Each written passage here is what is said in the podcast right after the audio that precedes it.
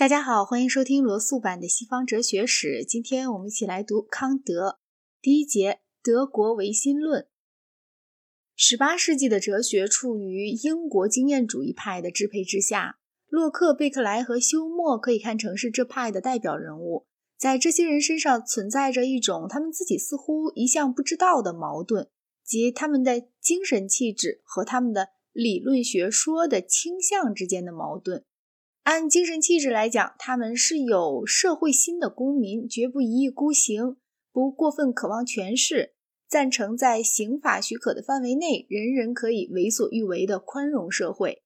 他们都和蔼可亲，是通达世故的人，温文尔雅，仁慈厚道。但是，虽然他们的性情是社会化的，他们的理论哲学却走向了主观主义。主观主义并不是一个新倾向。在古代晚期的时候就存在过，在圣奥古斯丁身上最为尖端。到了近代，笛卡尔的“我思”使他复活了，而在莱布尼茨的无双单子说便达到了他暂时的顶点。莱布尼茨相信，即使世界的其他部分灭绝了，他自己经验里的一切也不会改变。尽管如此，他还是致力于旧教教会与新教教会的再统一。类似的自相矛盾也出现于洛克、贝克莱和休谟。在洛克，自相矛盾还是在理论上。由前面的一章我们知道，洛克一方面讲，因为心灵在其一切思维与推理方面，除只有自己默醒或能默醒的各个观念而外，别无直接对象，所以很明白，我们的认识只和这些观念有关。又说。认识即关于二观念相符或不相符的知觉。然而，他仍主张我们有三类关于实在的存在的知识：关于我们自己的存在，直觉知识；关于神的存在，论证知识；关于呈现于感官的事物，感觉知识。他主张单纯观念是事物按自然方式作用于心灵上的产物。这点他怎样知道的？他不解释。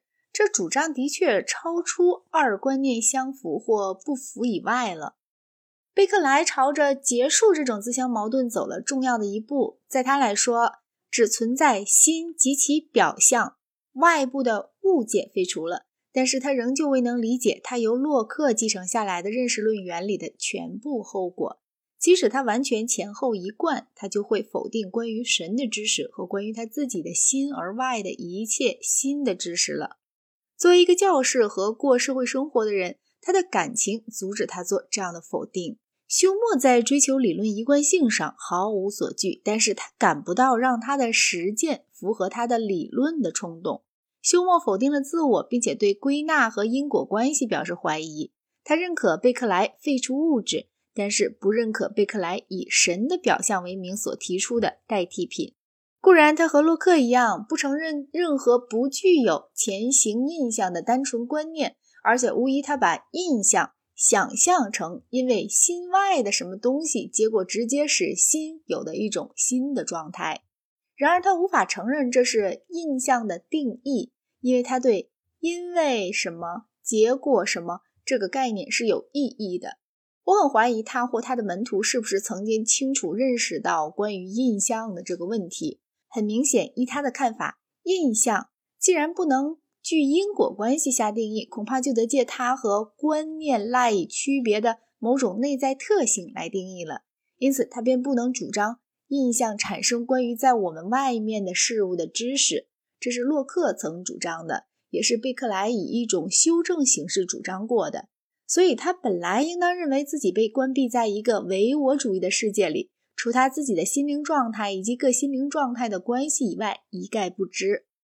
休谟通过他的前后一贯性，表明了经验主义若做到了他的逻辑终局，就产生很少有人能承认的结果，并且在整个科学领域里废除掉理性相信和盲从轻信的区别。洛克预见到了这种危险，他借一个假想批评者的口，发出以下的议论：假若。认识在于观念之间的相符，那么热狂者和理智清醒的人就处在同一个等位上了。洛克生当大家对热忱已经厌倦的时代，不难使人相信他对这种批评的答复是妥善的。卢梭在众人又转而对理性渐渐有了厌倦的时候登场，是热忱复苏，而且承认了理性破产，允许感情决断理智存疑不决的问题。从1750年到1794年，感情的发言越来越响亮。最后，至少就法国而论，热月使感情的凶猛的宣讲暂时终止。在拿破仑底下，感情和理智同样都弄得哑不择声。